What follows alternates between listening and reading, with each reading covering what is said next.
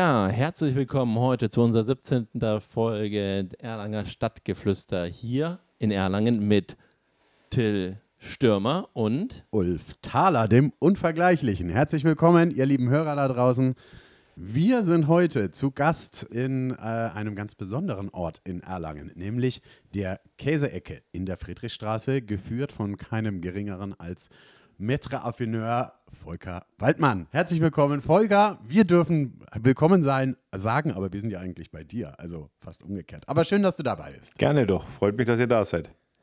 Ja, also wir, wir haben auch eine schnuckliche äh, Ecke gefunden in der Käseecke und äh, freuen uns ganz tierisch drauf, ähm, weil ich muss ehrlich gestehen, ich esse gerne natürlich Käse, welche Überraschung, aber was ich jetzt heute alles noch dazulernen werde, ja, also da bin ich echt, äh, da freue ich mich sehr drauf. Und von daher, Volker, fangen wir doch gleich am besten mal an. Ähm, jetzt bist du Ur-Erlanger oder bist du hergereist oder wie ist die Konstellation bei dir?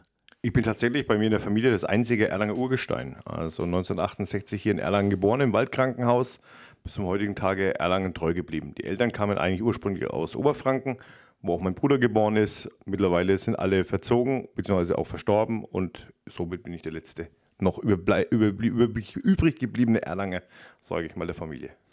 Also ich glaube, man verbindet äh, das sind in Genießerkreisen die Käseecke Waldmann mit Genuss und man verbindet sie natürlich auch mit Erlangen. Also insofern kann man, glaube ich, schon sagen, dass du ein Erlanger Aushängeschild bist, wo die Stadt äh, und die Bürger der Stadt auch irgendwie einen gewissen Stolz äh, empfinden dürften.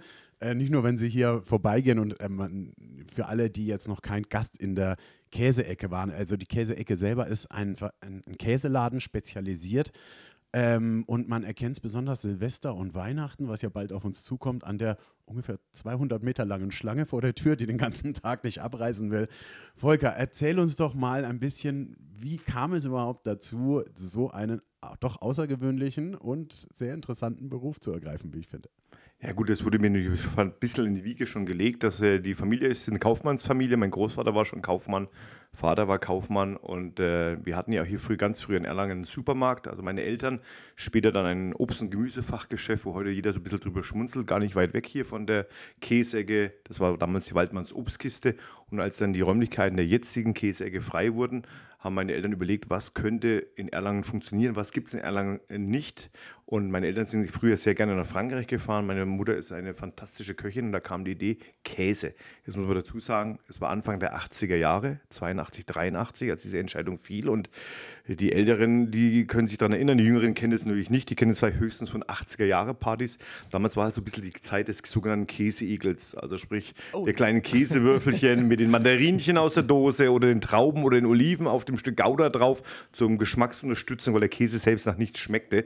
Und jeder hielt auch meine Mutter, als sie dann 83 die Eröffnung hier hielt, äh, für verrückt, ein reines Käsegeschäft äh, zu eröffnen. Man hat ihr vielleicht so vier, fünf Jahre gegeben. Aber da war meine Mutter sehr zäh. Sie wollte schon die Erlanger hier beglücken und überzeugen, dass nicht Käse gleich Käse ist. Ähm, hatte aber damals natürlich nur industriell hergestellte Käse im Programm. Was anderes gab es damals auch nicht und mhm. interessierte auch keinen anderen. Aber hat dann ähm, Anfang der Mitte 80er Jahre, Anfang Mitte 80er Jahre dann begonnen, so die ersten Rohmilchkäse nach Erlangen zu bringen. Und wie ist sie denn darauf gekommen, wenn wir gleich mal anschauen? Es sind jetzt ja knapp 40 Jahre, nächstes Jahr sind es 40 Jahre. Ähm, sie ist ja nicht morgens aufgewacht und hat gesagt, Mensch, ich mache jetzt mal eine Käseecke auf. Ja, also das, unser Motto der Waldmanns war schon immer, du, es muss ein bisschen was Spezielles machen oder auch speziell sein, um auch langfristig Erfolg zu haben. Und äh, das war eben mein Vater damals schon mit der Idee eben des reinen Obst- und Gemüsefachgeschäfts. Wie gesagt, heute lacht jeder drüber, weil heute gibt sie, ich will nicht sagen fast wie Sand am Meer, aber es gibt wirklich sehr, sehr viele damals. Aber wie man kann mich entsinnen, wie mein Vater das Obst- und Gemüsefachgeschäft eröffnet hat, da führte er an Weihnachten das erste Mal Avocados ein. Ja, das kannte bei uns ja kein Mensch. Und der Krabbencocktail in Avocado war damals ja schon was ganz, ganz Besonderes. Heute ist es was ganz Normales. Und äh, meine Eltern sagten dann eben, okay, reines Käsegeschäft gibt es nicht. Es gibt Käseabteilungen in Kaufhäusern, wie auch damals Mitte der 80er Jahre hier im naheliegenden Kaufhof, der eine sehr gute Käseabteilung auch hatte. Aber trotzdem rein auf Käse, da gab es eben kein Geschäft, kein spezialisiertes Geschäft. Und dann fing meine Mutter eben damit an, stellte aber schnell fest, dass das Sortiment ein bisschen deckungsgleich war. Und da ging dann wieder unsere Suche nach speziellen Käse los. Und da war hier das Thema Rohmilchkäse, das damals gar keiner kannte das perfekte Thema. Jetzt bist du Maître Affineur, nennt man das. Was genau bedeutet das?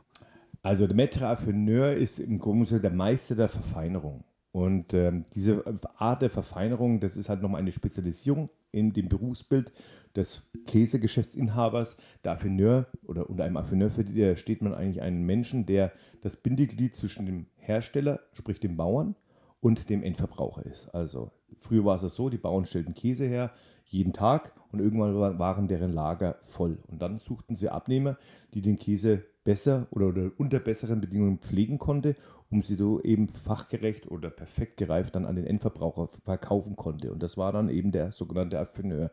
Und das macht bis zum heutigen Tage der Affineur. Oder was ich jetzt auch mache, ist, ich kaufe die Käse bei über 190 einzelnen Bauern ein, Woche für Woche, lasse die mir im frischen Zustand hier nach Erlangen bringen. Hier in der Region oder auch von weiter weg? Also wir haben zu 90 Prozent haben wir Käse von weiter weg. Mhm. Äh, wir haben knapp ungefähr 80 Prozent Anteil ist französischer Käse, dann auch spanische, italienische Käse, aber auch mehr und mehr deutsche Käse. Wobei das Thema Rohmilchkäse in Deutschland auch noch sehr, sehr schwer ist, weil natürlich diese Rohmilchkäseherstellung unterliegt sehr ja, kritischen ähm, Punkten. Man muss die Käse regelmäßig untersuchen lassen, ähm, muss Labore beauftragen. Das ist ein sehr teurer Spaß und da schrecken sehr viele Bauern in Deutschland zurück. Deswegen gibt es nur ganz wenige Rohmilchkäsebauern in Deutschland. Die restlichen Bauern die stellen alle pasteurisierten Käse her, also eine Qualität, die wir vor 40 Jahren anfangs hier im Laden führten. Mhm. Und wir sitzen jetzt eigentlich auch direkt über einem der Käsekeller. Denn was viele Erlanger gar nicht wissen, dass die Lager sich nicht mehr am Burgberg befinden, wie Anfang der 90er Jahre, hatten wir früher einen Bierkeller, den Hofbräukeller als ersten Käsekeller umfunktioniert, zumindest in der Zeit, als die Bergkirchweih nicht stattfand.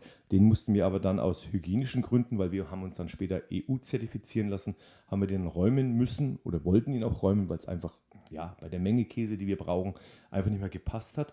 Und äh, wir hatten hier das große Glück, ähm, hier weitere Keller unter der Käseecke dazu zu mieten und so und es streckt sich jetzt unter uns jetzt ein knapp 450 Quadratmeter großes Keller.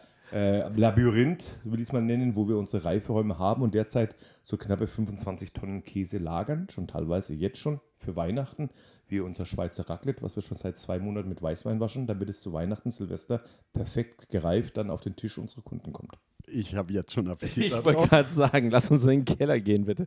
Das müssen wir uns auch irgendwie noch anschauen.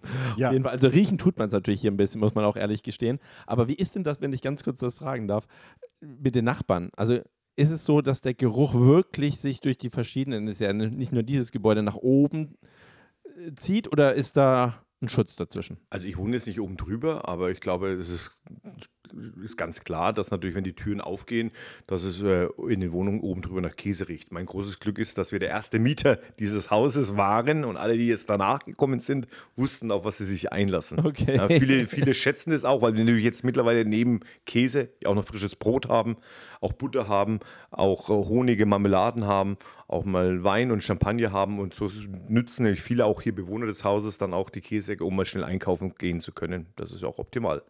Jetzt kommt ein Käse aus aller, aus aller Welt, beziehungsweise hauptsächlich aus Frankreich, hierher ins äh, kleine, schöne Erlangen, wie wir finden. Der geht aber danach auch äh, teilweise einen großen Weg in alle Welt hinaus. Das heißt, dein Geschäft ist ja nicht nur hier die Käseecke über die Theke an die Erlanger Kunden verkauft, sondern du versendest ja auch sehr viel. Wer sind da so deine Kunden? Wer bestellt bei dir und wohin geht es da auf die Reise für den Käse?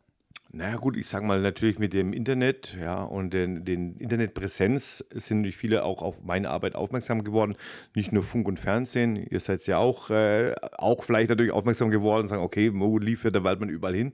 So ähm, ist das Thema Rohmilchkäse natürlich auch in der Presse immer interessanter geworden und ähm, anfangs waren es hier die hiesigen Gastronomen, die im Umland bei uns Käse bestellten. Und nach wir dann, nachdem wir auch auf einige Messen gegangen sind, wurde es dann auch überregional.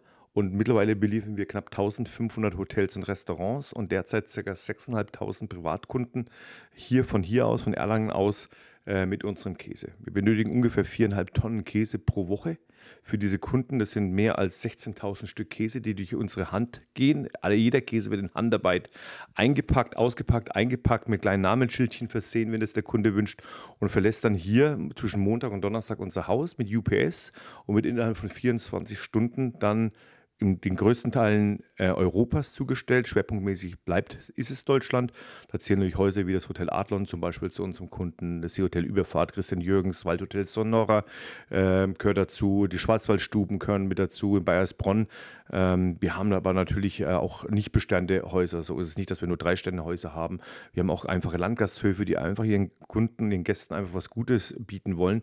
Ähm, wir haben prominente ähm, Kunden hier. Wir haben aber auch Großkunden, wie zum Beispiel die Kreuzschifffahrtslinie AIDA, hat in ihren Rossini-Restaurants Käse von uns, äh, auch wenn das den einen oder anderen Franken vielleicht nicht gefallen mag. Aber wir haben auch zum Beispiel den FC Bayern München, welche wir zu jedem Heimspiel mit fast annähernd einer Tonne Käse beliefern dürfen. Wir haben auch Feinkosthäuser wie Dallmayr und Feinkostkäfer, die von Waldmann jetzt schon mittlerweile auch Käse haben wollen. Und das Ganze darf man nicht vergessen, im Versand führe ich gerade mit, mit vier Personen durch. Das ist natürlich jetzt auch kein Zwei-Stunden-Tag oder vier Stunden oder acht Stunden Tag. Das ist dann schon richtig ordentlich Stress. Gerade wenn man dann mal an Weihnachten vor die Tür schaut, da kriege ich dann schon mal bis Anfang Dezember knappe 35 Tonnen Käse. Das wird alles noch von Menschenhand reingetragen, in den Keller gebracht und auch gewaschen. Ist ja nicht nur so, dass die Käse, die kommen, wir einfach reinlegen und liegen lassen. Die müssen fast jeden Tag bewegt und gedreht werden. Die Hartkäse nicht, aber Frischkäse, Ziegenkäse müssen jeden Tag bewegt werden, damit sie eben gleichmäßig reifen. Da bin ich ein bisschen penibel, aber mein Team auch penibel. Wir wollen wirklich die beste Qualität an den Kunden kommen lassen und das ist auch der Grund, warum ich zum Beispiel in zwei Wochen, also ich gehe mal davon aus, dass ich so Mitte November, wie auch schon letztes Jahr, einen Neukundenannahmestopp ausrufen muss. Das bedeutet tatsächlich die, die, denen es einfällt, im Ende November, Anfang Dezember bei mir vielleicht mal Käse bestellen zu wollen, werden kein Glück haben. Die werden dich nicht mehr annehmen können, da ich meine Stammkunden schützen muss. Denn das Hauptproblem, was wir mittlerweile haben, ist Zeit und die Käse, äh, Käsemenge heranzuschaffen. Denn die Bauern, die bei mir dann teilweise für mich den Käse herstellen, stellen manchmal in der Woche gerade mal 200 Stückchen her. Und das verpufft bei mir natürlich in der Weihnachtszeit, ich will nicht sagen Gott sei Dank, aber relativ schnell. Schmilzt wie Käse in der Sonne. Also, also da sind jetzt ganz viele Fragen bei mir aufgekommen. Aber also, erstmal schwindelig. Wahnsinn, also echt wirklich, was da für Zahlen genannt worden sind und vor allem ähm, jetzt, also ich bin jetzt selten ganz früh hier und auch nicht am Nachmittag hier. Wenn du jetzt sagst, ihr versendet so viel Käse, so viele Tonnen an Käse, äh, da muss ja die Straße gesperrt werden, damit diese UPS-Fahrer hier äh, in Kolonnen da stehen, um die ganzen Käse mitzunehmen. Wie läuft denn das bitte ab und zu welcher Uhrzeit? Also wir starten natürlich hier bei uns morgens um 7 Uhr mit, den, mit, dem, mit dem Verpacken starten wir. Mein Team startet im Laden oben dann gegen halb acht mit dem, mit dem Herrichten der Theke. Wir starten unten dann schon mit dem Versand. Meine Frau ist mit unten im Versand und die ist eine, eine Künstlerin in Sachen Einpacken. Also die schafft große Mengen in kleinste Kartons einwandfrei einzupacken, dass es keine Reklamation gibt. Man, selbst ich von außen erkenne manchmal gar nicht den Inhalt des Paketes. So perfekt packt sie ein. Und wir haben dann auch durchaus schon mal zwei UPS-Fahrzeuge, die dann auch schon mal die äh, Pakete einpacken. Da komme ich schon vor wie so ein kleines Amazon, Käse-Amazon hier bei mir. Ähm, da bin ich auch sehr stolz drauf. Denn wenn ich nochmal erinnern darf, vor 40 Jahren gab man uns drei, vier Jahre vielleicht und dann äh, hieß es, es gibt die Käseecke nicht mehr. Und wir expandieren immer mehr. Ich muss sogar schon auch Kunden ablehnen. Ich habe auch durchaus schon mit der Firma gesprochen, die von mir ungefähr eine halbe Tonne, Tonne Käse pro Woche gerne gehabt hätte. Die habe ich leider ablehnen müssen, äh, weil es einfach nicht mehr zu schaffen war. Denn wichtig ist natürlich auch, dass man zuverlässig ist, dass man äh, das Personal natürlich auch bei Laune hält und nicht verbrennt. Ähm, und ja, das ist, äh, wegen sind wir zufrieden, was wir haben freuen uns natürlich, wenn mal ein Gastronom sich mal vielleicht mal verändert oder auch mal schließt. Das kommt ja leider auch in diesen Zeiten vor. Aber dann sofort, wenn jemand Neues kommt, nehmen wir das natürlich gerne auch mit. Aber Platz für die Erlanger Kunden über die Käsetheke ist immer da, oder? Also ich sage mal, das äh, Traditionshaus Waldmann, so wie es man mit 40 Jahren schon bezeichnen, auf das bin ich sehr stolz. Ich bin ja arbeite mit traditionellen Produkten und ich führe gerne die Tradition auch meiner Mutter gerne fort. Aber wie lange uns das natürlich noch möglich ist in dieser Stadt, das wissen wir ja alle, gerade in der aktuellen Zeit, sei dahingestellt.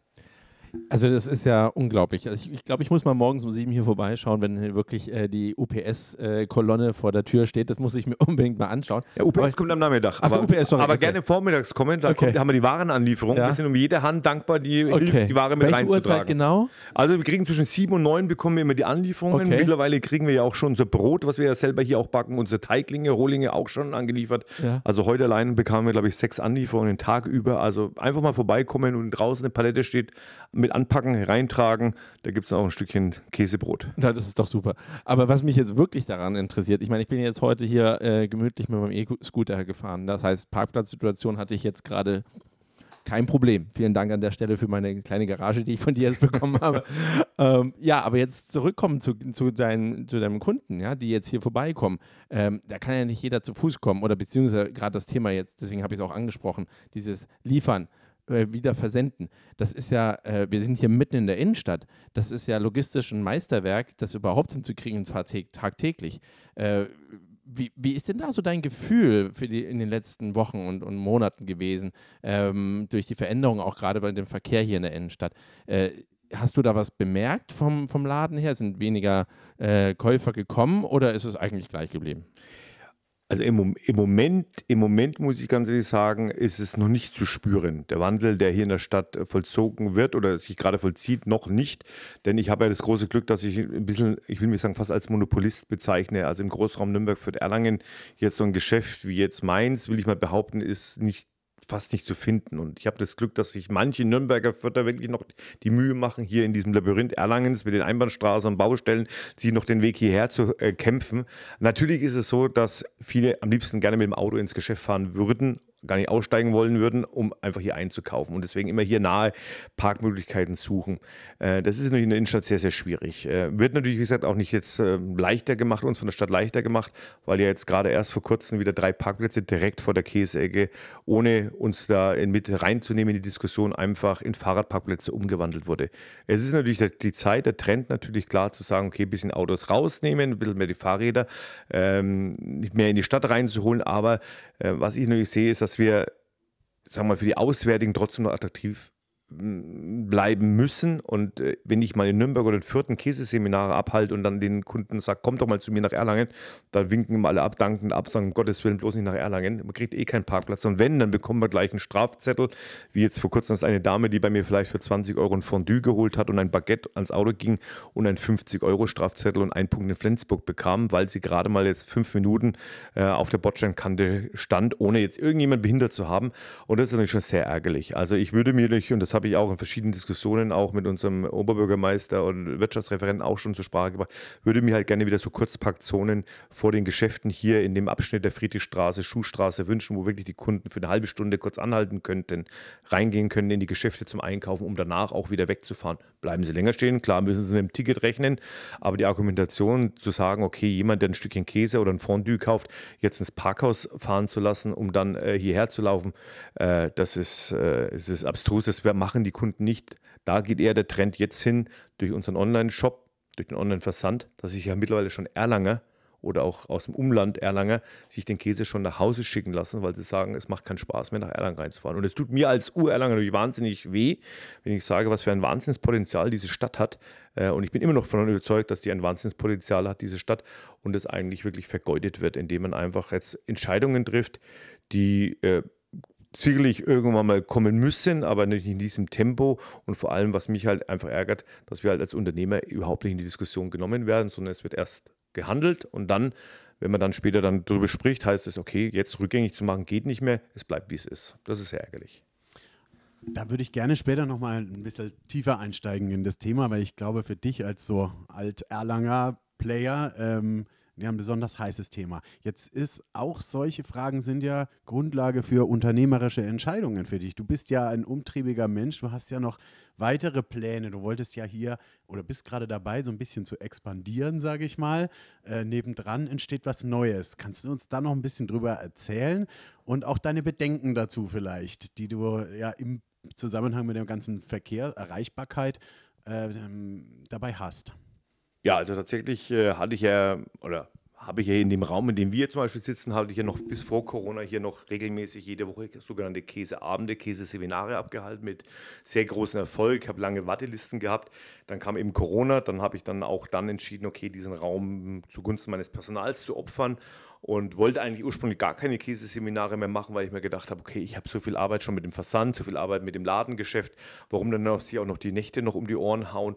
Aber dann hat es mich dann trotzdem doch wieder gejuckt, als direkt neben der Käseecke in der Schuhstraße zwischen mir und der Pizzeria ein Laden frei wurde. Und dann habe ich mir dann doch überlegt, da können wir doch vielleicht eine sogenannte Genussschule reinbauen und die dann vielleicht zu gewissen Zeitpunkten auch zu einem Genussshop umfunktionieren, also dass auch Leute ein bisschen Accessoires kaufen können zum Thema Kulinarik, das heißt Champagner, Champagnergläser, Service, äh, Käsemesser und solche ähnliches, aber dann auch Mittwoch, Donnerstag oder Freitagabends dort wieder diese Käseabende aufleben zu lassen. Und als ich dann schon ein bisschen gestreut habe, das Gerücht, ich fange damit wieder an, ging sofort eine Art Anfragen, Wahnsinn los. Ja, klar, ging sofort. Also ich habe jetzt, ich habe noch, nicht mal, noch nicht mal geöffnet, noch nicht mal geöffnet, noch, nicht mal geöffnet. Äh, noch nicht mal geöffnet. Wir sind gerade am Boden verlegen, noch nicht mal geöffnet und ich habe jetzt schon eine Warteliste, wobei das keine Reservierungsliste ist, von knapp 1800 Herrschaften, die gerne am, am Abend kommen wollen. Ich habe auch schon von aus ganz Deutschland schon Anfragen für geschlossene Gruppen, also geschlossene Gesellschaften, die so Themenabende haben wollen wie Rotwein, Weißwein, Champagnerabende. Und äh, eigentlich muss ich sagen, wenn ich jetzt aufmachen würde, wäre ich 2023, 2024 wahrscheinlich schon restlos ausgebucht, weil ich meiner Frau extra versprochen habe, nicht drei Abende zu machen pro Woche, sondern eigentlich vielleicht nur einen Abend zu machen. Meine Frau glaubt da nicht dran. Sie kennt mich wahrscheinlich besser wie ich mich selbst. Äh, ich sage, nie im Leben wirst du das machen. Aber es wird eine ganz, ganz schicke Geschichte werden. Es wird auch eine kleine Bar drin sein, mal so einen kleinen Aperitif zu sich zu nehmen, vielleicht auch mal ein Gläschen Champagner an einem Sam Samstag mal vielleicht vorbeizukommen, äh, um mich da drin zu treffen. Also ich glaube, es wird eine ganz Geschichte, äh, nette Geschichte Geschichte werden. Wollte ursprünglich noch neben, in, um die andere Ecke, so ein kleines Café, so ein Tagescafé, ein Bistro reinbauen, so ein bisschen im Stile auch von Dallmayr. So ein bisschen, wo man dann mal nach dem Einkauf, getätigten Einkauf vorbeikommen kann mit der Tüte, sich reinsetzen kann, mal ein bisschen Lachs, mal vielleicht eine Austausch schlürfen, vielleicht mal ein Gläschen Weißwein, aber auch nicht Käse essen. Aber das ist natürlich ein bisschen auch daran gescheitert, äh, an der A, natürlich der, der Parkproblematik, weil natürlich, ja, die Leute müssen ja extra hier reinlaufen mit den Tüten, ja. werden sie nicht machen. Das andere Thema ist natürlich auch das, was uns alle umtreibt, natürlich, ob es jetzt Gastronomen sind oder auch der Einzelhandel, natürlich auch ein bisschen das fehlende Personal oder das willige Personal auch an einem Samstagnachmittag bis zum Samstagabend mal bis um 20 Uhr vielleicht diese Bar zu betreiben. Es wäre kein Restaurant geworden, es wäre tatsächlich wie so eine ich habe sie damals genannt, so eine Art Barzentrale. So ein bisschen nach dem Vorbild, was ich mal in München erlebt habe. So ein bisschen so ein Aperol Spritz, einfach mal vorbeikommen und einfach so Gleichgesinnte treffen. Aber das Thema ist erledigt. Der Laden ist anderweitig vermietet worden und so konzentriere ich mich jetzt auf die Käseecke, den Versand, meinen Privatkunden-Online-Shop, Gastronomie-Online-Shop und dann demnächst ab 2023 meine Genussschule der Aufruf, dass man sich da anmelden könnte, der erübrigt sich bei so einer Warteliste, glaube ich, ein bisschen, aber interessant ist es trotzdem in jedem Fall. Ähm, zu lernen gibt es auch eine Menge, glaube ich, über Käse. Hast du einen aktuellen Lieblingskäse, Volker? Ah ja, ich habe das große Glück, dass ich jeden Tag im Keller bin und äh, nach Stimmung, Laune, Wetter äh, einmal von dem einen oder anderen Käse was runterschneiden kann. Wenn ich mir heute überlege, was habe ich heute ein bisschen probieren müssen, natürlich muss ich ja immer probieren, also das ist ja kein Naschen, das ist ja ein Muss probieren. Das ist tatsächlich ein, ein, ein besonderer Käse, ein sogenannter verbotener Käse, weil den Käse lasse ich verbotenerweise länger reifen, als es mir erlaubt ist von der Käsebruderschaft, und zwar ein Comté aus dem französischen Jura. Das ist ein Hartkäse, ein ganz simpler Hartkäse, der aber in den letzten zwölf Monaten schöne Salzkristalline ausgebildet hat und der lag heute so verführerisch vor mir. Da habe ich natürlich ein Stück runterschneiden müssen und musste ihn, äh, musste, musste ihn leider probieren. Ah, und der war aber sehr, sehr lecker. Gleich mal die Frage, äh, wenn man den Käse probiert, wie du es gerade beschreibst, natürlich pur, aber um den Geschmack wieder zu neutralisieren, um ein weiteres Stück für diesen wunderbaren Käse vielleicht zwei, drei Meter weiter links zu probieren. Was ist denn da der Trick, damit ich diesen wunderbaren Geschmack nicht ganz verliere, um Gottes Willen, aber dass ich den nächsten auch so genießen kann? Ja, so hart es jetzt und so brutal es klingt, es ist kalter Kaffee. Also kalter Kaffee neutralisiert tatsächlich den Geschmack des eben Gegessenen. Deswegen, wenn ich auf Käseproben oder Testproben eingeladen werde nach Frankreich in eine Jury, dann müssen wir mit kaltem Kaffee den Mund ausspülen und ausspucken so wie man es bei Teeproben macht, das neutralisiert tatsächlich. Das sagt der eine, das ist natürlich jetzt ein bisschen eklig, aber es geht nicht anders. Denn Wein, Wein hebt bekanntermaßen auch den Käsegeschmack. Also ein guter Wein kann auch einen, einen schlechten Käse heben und es verfälscht natürlich das Urteil. Deswegen, was man sich so vorstellt, schön Rotwein, Gläschen Weißwein, Gläschen Champagner, Nee, nee, also wir, kriegen, wir trinken oder kriegen nur kalten Kaffee. Und wenn du da drei, vier, fünf Mal schluckst und am Abend dann nochmal einen Kaffee trinkst, dann kannst du die ganze Nacht nicht schlafen. Das sind manchmal die unruhigsten Nächte bei diesen Käseproben. Also du brauchst keine Energy Drinks an den Tagen. Nix, nein, nein.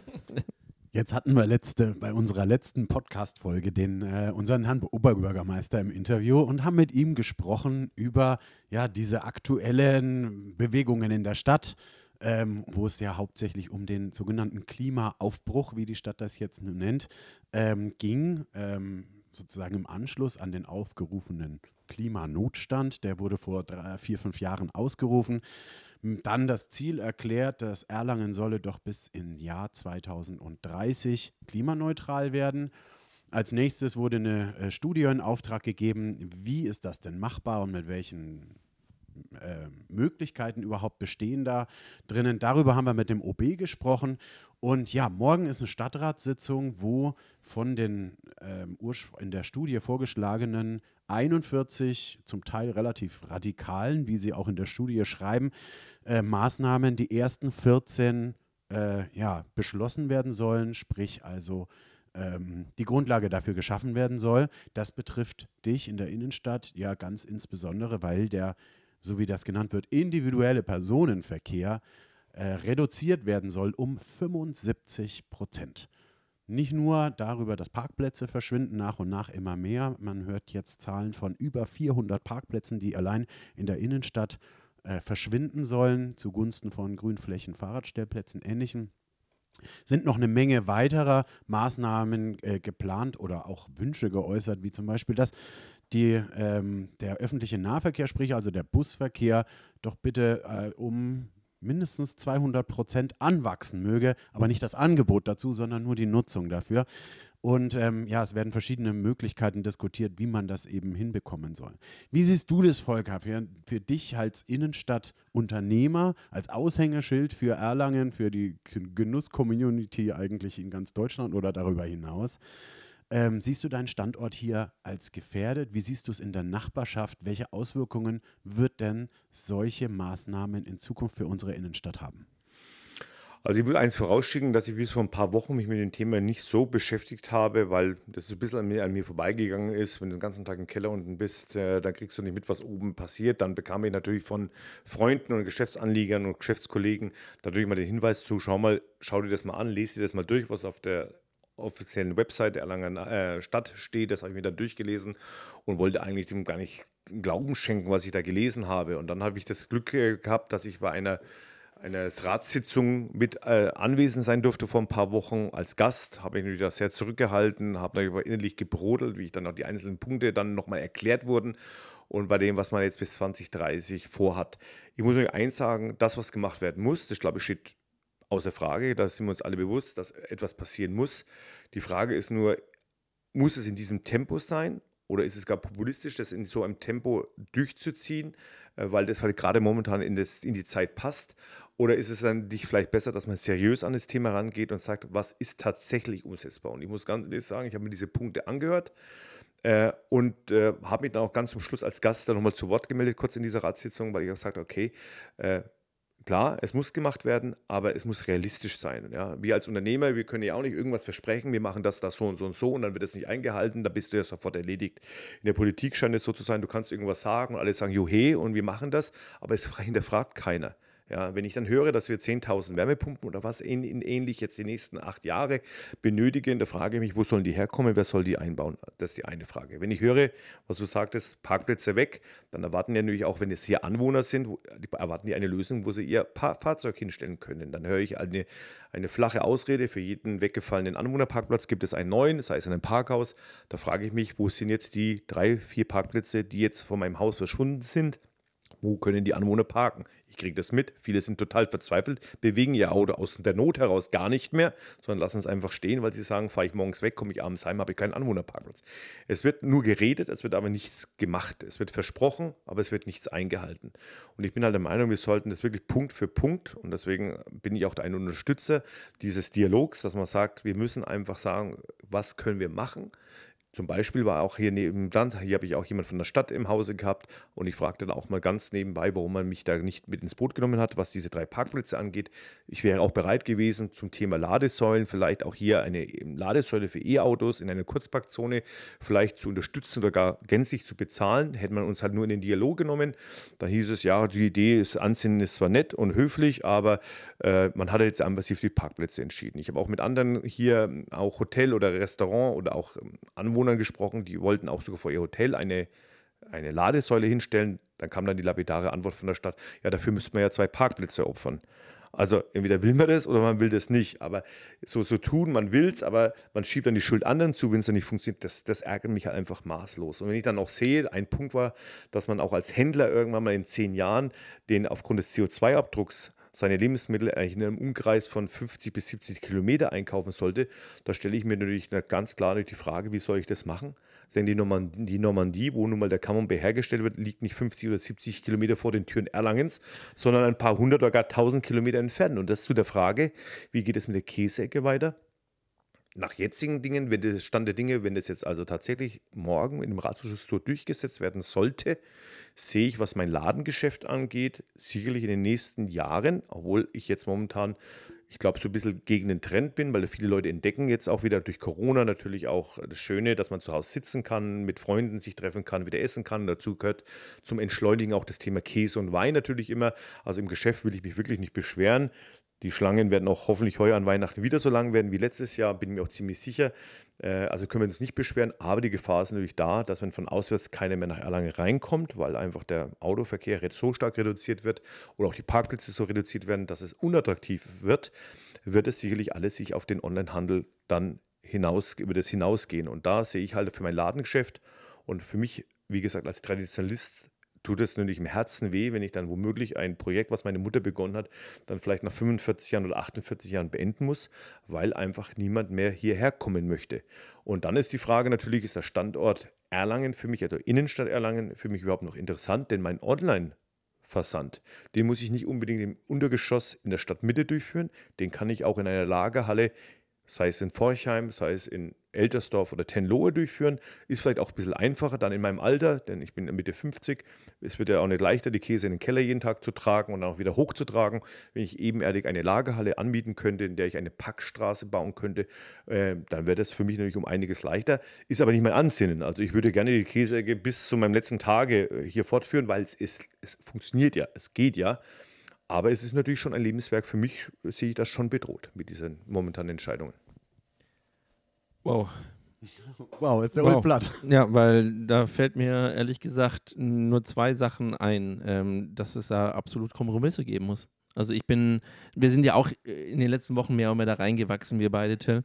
Aber ich muss schon sagen, wenn ich das jetzt von jemandem höre, der seit 40 Jahren hier in der Innenstadt äh, ein, ein charmantes, und äh, schönes und, und auch sehr beliebtes Geschäft aufgebaut hat und sich, je, so wie es raushört, Volker, ähm, von Tag zu Tag sich neue Sachen überlegt und den Weg auch mitgeht. Also sprich von dem Verkauf äh, über die Theke ins Online-Geschäft und dann sowas höre, der dann sich äh, hoffentlich jetzt nicht wirklich schon ernsthafte Gedanken macht, einen anderen Ort zu suchen. Aber das ist ja auch so ein gewisses Flair. Und wir sprechen wir die ganze Zeit von Frankreich. Flair gehört nicht nur in Frankreich dazu, es ist eine Hugenottenstadt, in der wir leben, ja. Und das hat äh, auch immer noch Auswirkungen auf heute, auf unser gemeinsames durch die Stadt schlendern, am Abend mal was trinken zu gehen, am Tag über äh, auch nicht unter, auch unter der Woche was zu erleben. Das hat ein Flair, dieses Erlangen Innenstadtleben. Auf das müssen wir aufpassen. Ich bin auch auf dem Weg, ich bin zu Fuß hierher in die Friedrichstraße gelaufen. Ich muss schon sagen, ich bin an einigen Leerständen auch vorbeigelaufen.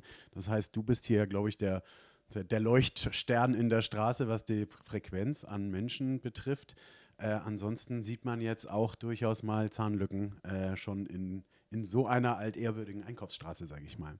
Ich denke, am Schluss geht es aber auch viel um Kommunikation in dem ganzen Bereich. Die Stadt sagt ja, oder die Stadtverwaltung sagt ja, ja, es gab ja einen Prozess der Bürgerbeteiligung und der sogenannten Stakeholder. Das haben wir uns ein bisschen genau angeschaut, wie das denn aussah. Und da gibt es natürlich auch kritikwürdige Bereiche. Beispielsweise wurden Leute in diesen sogenannten Stakeholder-Prozess mit einbezogen, wie ein Betriebsrat der Firma Siemens, der gar nicht in Erlangen wohnt, sondern in Lauf. Den betreffen solche Themen in Erlangen natürlich nicht so sehr. Und solche Kleinigkeiten ähm, da ist verständlich, dass der ein oder andere Bürger und Marktteilnehmer in der Innenstadt sich durchaus darüber ärgert, dass man eben nicht einbezogen wird in den Prozess, dass man eben nicht das Gefühl hat, hey, das ist eine Anstrengung, die wir alle zusammen schaffen müssen, sondern eben einige ausgewählte, vielleicht sogar vorausgewählte ähm, Bürger und Stakeholder mit gefragt wurden, ja, aber sicher nicht die Allgemeinheit. Und ja, da, äh, hinterlässt so sein Geschmäckle. Deswegen, wir wollten, wir haben das letzte Mal den Herrn Oberbürgermeister äh, Flo Jannik äh, da sehr ausführlich zu Wort kommen lassen. Und interessant ist auch meine Gegenposition ähm, zu, zu hören, auch von, von dir, Volker. Vielen Dank auf jeden Fall dafür, der kleine Ausflug. Was erwartest du denn jetzt von dem kommenden, ähm, von der kommenden Zeit, was auf uns zukommt? Klar, nach einem starken Weihnachtsgeschäft, ich glaube, das steht außer Frage.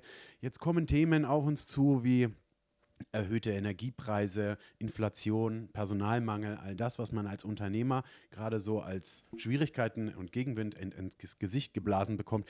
Wie gehst du damit um? Ist für dich zum Beispiel das, die Frage der Energiekosten ein großes Thema oder wo sind so die Schwierigkeiten, mit denen du zu kämpfen hast? Also Energiekosten noch kein Thema, wird definitiv ein Thema bei meinen ganzen Reiferäumen. Ich muss ja konstant meinen Käse feucht und kühl halten. Das wird definitiv eine Sache werden. Äh, ja, es wird natürlich am Ende darüber hinauslaufen, dass man da sicherlich eine Preisanpassung durchführen muss. Das ist ganz klar. Das konnte ich dieses Jahr relativ gut noch äh, ja, vermeiden durch geschickte Verhandlungen, auch mit meinen Bauern, die ich ja Gott sei Dank auch teilweise schon, manche schon über 30 Jahre kenne, persönlich auch kenne und in, die auch natürlich ihre Probleme haben, aber in Frankreich nicht ganz so extrem ist es wie bei uns, also zumindest wenn ich jetzt Provence oder Burgund schaue. Äh, die haben, zeigen auch sehr viel Verständnis, was so Preiserhöhungen angeht und halten sich da auch sehr, sehr bedeckt. Das äh, habe ich auch schon tatsächlich ich will mich da nicht selbst beweihräuchern, aber schon vor Jahren gesagt, wir müssen aufpassen, dass wir mit dem Produkt Rummelkäse, wenn nicht irgendwann mal in eine Nische kommen, ich will nicht sagen in Richtung des Kaviars oder des Trüffels, aber dass dann irgendwann mal das nur noch für die besser verdienenden der Käse äh, dann sich leisten kann. Ähm, wir haben das ganz gut geschafft. Ich habe auch Käse, viele haben immer anfangs ein bisschen Schwellenangst gehabt, wenn sie zu mir reinkamen, weil sie dachten, oh, so ein Käse kostet gleich 4 Euro 100 Gramm. Viele waren überrascht, dass ich auch Käse für 1,80 100 Gramm habe, die wir auch affinieren und verfeinern, die auch aus Rummig sind. Aber da muss ich also schon meinen Bauern danken. Wie das weitergehen wird, natürlich personell, ja, ich denke, wir sind ein bisschen immer im Zeitverzug zu der Gastronomie. Denn äh, was die Gastronomie vor ein, zwei Jahren erlebt hat, das erlebt, erlebt der Einzelhandel momentan gerade derzeit. Man braucht ja auch natürlich Erlangen mit offenem Auge schauen. Das sieht man natürlich, dass Geschäfte ähm, Mitarbeiter suchen, Teilzeit, ganztags, dass manche schon um 4 oder 5 Uhr, wie in der Karten ich das vor kurzem erlebt habe, schon zumachen. Klar, da gibt es anscheinend nur einen Angestellten, der ohne Mittagspause von morgens bis um 4 Uhr dann arbeiten darf. Mehr als acht Stunden dürfen wir ja nicht arbeiten. Dürfen wir ja seit 1. Oktober dürfen wir darüber auch noch mal Buch führen. Das heißt also, würdest du jetzt meinen Angestellten noch bitten, eine halbe Stunde länger zu arbeiten, bist du schon so fast mit einem Fuß im Knast, sage ich mal, oder bist du, machst dich ja schon strafbar.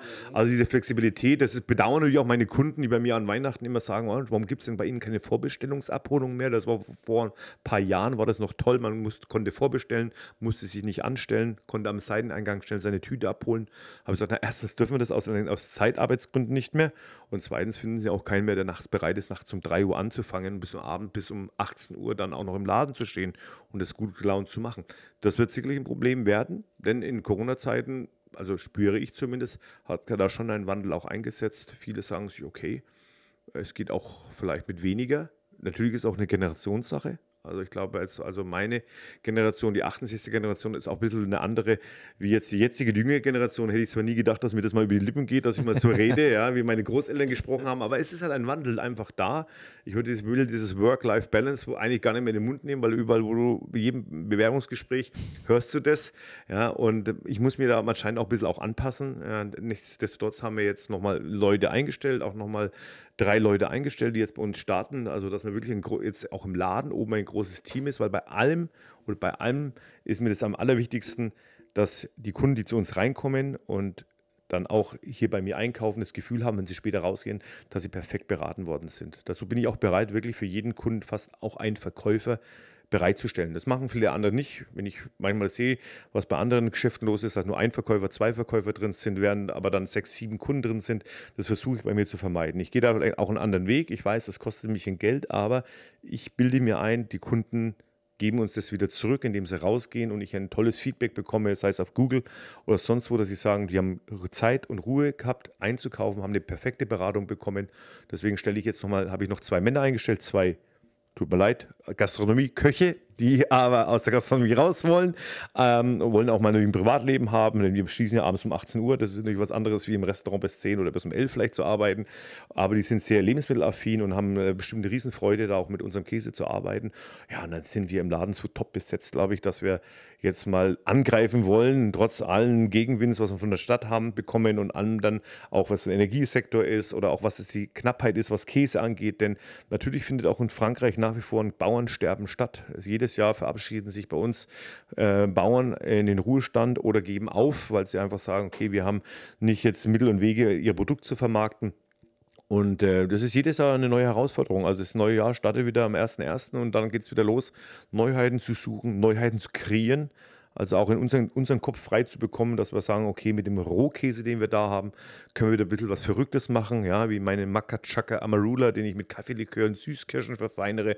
Das war so eine Erfindung vor drei Jahren, die mir nach dem Südafrika-Urlaub eingefallen ist und das Ding hat halt eingeschlagen wie eine Bombe. Also die Kunden lieben diesen Makachaka und momentan mache, kreiere ich gerade eine Poire Rouge, eine besoffene Birne in Anlehnung an meine Großeltern, ja, bei denen ich als Siebenjähriger immer am Sonntag eine in Rotwein getränkte Birne essen durfte. Das war als Siebenjähriger Träger war ich ganz stolz, was Alkoholisches zu bekommen. Und das fiel mir mal abends ein, äh, wie wir beim Abendessen waren, meine Frau und ich. Ich sagte, Mensch, das könnte ich als Käse kreieren. Und das machen wir, diese Poire Rouge, diese besoffene Birne in Form eines deutschen Weichkäses, den wir mit einer eingelegten Rotwein-Zwergbirne garnieren. Ja, da ist noch ein paar andere Tricks, Tricks mit dabei. Und das ist halt dann wieder die Aufgabe im neuen Jahr, einfach wieder was Neues für unsere Erlanger Kunden und für unsere Online-Kunden zu kreieren. So, jetzt haben wir natürlich richtig Hunger gekriegt. Ne? Um, unbedingt. Auf ja. jeden Fall. Aber, be aber bevor wir jetzt die Theke plündern gehen, im Auftrag des, des Chefs natürlich, ähm, hätten wir aber gerne auch, wir haben immer so Rubriken bei uns im Podcast. Und, äh, Oh, ich habe eine dabei. ich habe auch eine dabei. Jetzt schauen wir mal, ob es die gleiche ist. Ansonsten stellen wir einfach beide die Fragen. So, Volker, jetzt haben wir ganz viel über deinen Keller gesprochen, ja. Und dass du auf dem Berg wahrscheinlich auch unterwegs bist, ist auch alles gut. Aber welcher Lieblingsplatz in der Stadt oder um Erlangen herum ist der Platz, wo du am Wochenende, wenn du mal nicht hier im Keller bist und nicht nach Käse, der Ausschau hältst, wo gehst du da gerne hin? Also wenn ich ganz ehrlich bin, äh, ist es in Erlangen nicht so, für mich jetzt persönlich nicht so leicht. Was ich aber liebe, ist auch ein bisschen so diese Gegend, wo ich auch bisschen, wo ich auch wohne. Das spricht, das ist der Erlanger Norden. Ich liebe zum Beispiel den Burgberg oben wahnsinnig gerne. Jetzt in dieser Jahreszeit, wenn ich da oben das, das Laub alles so verfärbt, liebe ich es, da oben spazieren zu gehen. Das ist auch entlang der Keller, aber auch entlang des Platenhäuschen. Das ist so ein bisschen meine Ecke. Ansonsten setze ich mich aber auch ganz gerne mal aufs Motorrad und fahre da mal in, die Fränkische raus, lass mir da einfach mal den Wind durch den, äh, durch den Helm blasen und einfach mal Gedanken frei zu bekommen und irgendwo einzukehren. Aber wenn ich jetzt mal sag, mit meiner Frau sage, lass uns spazieren gehen, ist es definitiv der Burgberg. Erlanger Norden. Kann ich gut, kann ich gut teilen, Volker. Ja, ich bedanke mich schon mal für das Gespräch. Auf jeden Fall war es super interessant. Äh, nicht nur über Käse, sondern auch über Innenstadtthemen was zu erfahren. Deine unternehmerischen Eifer und äh, ich glaube, du hast vorhin ein Stichwort gesagt, du bist penibel und ich glaube, das ist der Grundstein für alles, was du machst in deinem, in deinem sehr erfolgreichen Unternehmerdasein. Äh, als, als Europas Käsepapst, so haben wir dich nämlich Oh angekündigt. je, ist das, oh je, ist das Gott. Oh je, ist das Gott.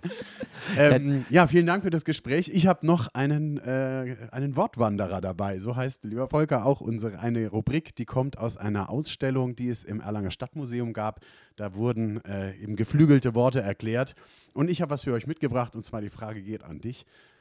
Hast du schon mal gehört, aus dem Nähkästchen plaudern? Woher kommt's? Gute Frage. Gute Kann, Frage, Kann ich okay. nicht ne, aus dem Nähkästchen plaudern?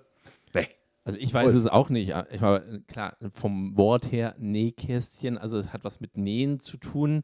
Irgendwie äh, Frauen, die irgendwas Am zusammengenäht Tisch haben vielleicht ein bisschen und dann beide geflüstert haben. ja. Geheimnisse sich verraten Irgend haben, sowas. was man so am Stammtisch heute die Männer machen, Ja, oder macht- die macht am Damen vielleicht beim Nähkästchen. Ihr seid Vielleicht. super nah dran. Wirklich? Ja, ihr seid super Okay. nah dran, aber ich löse es auf und Ja. es hat so sein Ja. Geschmäckle. Und Ja. zwar kommt das natürlich aus äh, Zeiten von vor hunderten Jahren, ähm, wo Frauen ihr, ihr Nähkästchen haben und das war ein Ort, naja, da haben sich Männer dafür einfach überhaupt nicht dafür interessiert. Das heißt, wenn eine Frau etwas verstecken wollte, hat sie das in ihrem Nähkästchen versteckt. So auch wenn sie mal einen Liebhaber hatte, heimliche Liebesbriefe. Und wenn sie sich also mit anderen Frauen getroffen hat, um mit denen zu nähen, dann haben sie, und zu sagen, wir wollen mal am Nähkästchen plaudern, dann haben sie sich gegenseitig die Liebesbriefe ihrer Liebhaber gezeigt. Das war natürlich das größte Geheimnis, was man haben konnte vor dem Ehemann. Also, Jetzt, wo du mir das gerade sagst, meine Frau hat tatsächlich, die näht für ihr Leben gerne und hat daheim ein Nähkästchen. Da muss ich direkt Schon heute mal Abend, mal, heute Abend direkt mal reingucken. Ja, Danke für den jetzt müssen wir mal gucken, wann wir die, wann wir die Selde hochschalten, damit deine Frau das vielleicht vorher fairerweise hört, weil sonst ist heute Abend dann auch gleich äh, eine spannende Rallye bei euch zu Hause. Volker, nochmal an der Stelle vielen, vielen Dank für den heutigen ähm, Erlanger Stadtgeflüster-Gespräch hier bei dir in deinen Räumlichkeiten. der Aufruf nochmal wieder raus an alle. Äh, folgt uns weiter auf Instagram, folgt auch gerne auf den Kanälen von der Käseecke. Und äh, wir haben immer noch das Versprechen, dass der tausendste Follower auf Instagram live bei uns mit dem Studio mal eine Sendung machen darf. Wir nähern uns langsam. Wir haben jetzt schon die, über die 600 hinweg, aber es ist schon noch ein bisschen Weg. Und äh, jetzt zum Schluss würde ich mich bedanken, aber ich möchte auch gerne dir noch zum Schluss äh, nochmal das Wort geben, Volker. Wenn du noch was sagen willst vorneweg, Till, dann sei doch Also, so nett. ich sag schon mal Servus, danke fürs Zuhören. Wir hören uns in 14 Tagen wieder. Wir freuen uns schon jetzt dann auf die nächste Folge. Die wird auch wieder ziemlich spannend, auch immer ein bisschen politisch, aber auch kurzweilig. Vielen Dank, Ulf, vielen Dank, Volker. Ich sag schon Servus und Volker, du hast das letzte Wort. Ja, was soll ich sagen? Vielen Dank, dass ihr da wart. Vielen Dank, dass ich mich auf eurer Plattform auch präsentieren durfte. Ich denke, es ist eminent wichtig, ja, Unternehmer Erlangens einfach ein bisschen bekannter auch zu machen. Denn es kommen immer noch mal Kunden rein, die sagen, ach, ich wusste gar nicht, dass es eine Käsecke gibt. Ich hoffe, dank der heutigen Sendung werden es immer weniger werden. Und ja, freue mich, wenn wir jetzt mal einfach mal in den Keller gehen, würde ich sagen. Da freuen wir uns drauf. Also, gute Zeit da draußen. Wir hören uns bald wieder. Und das war Till Stürmer und Ulf Thaler. Servus. das Erlanger gut. Stadtgeflüster. Tschüss.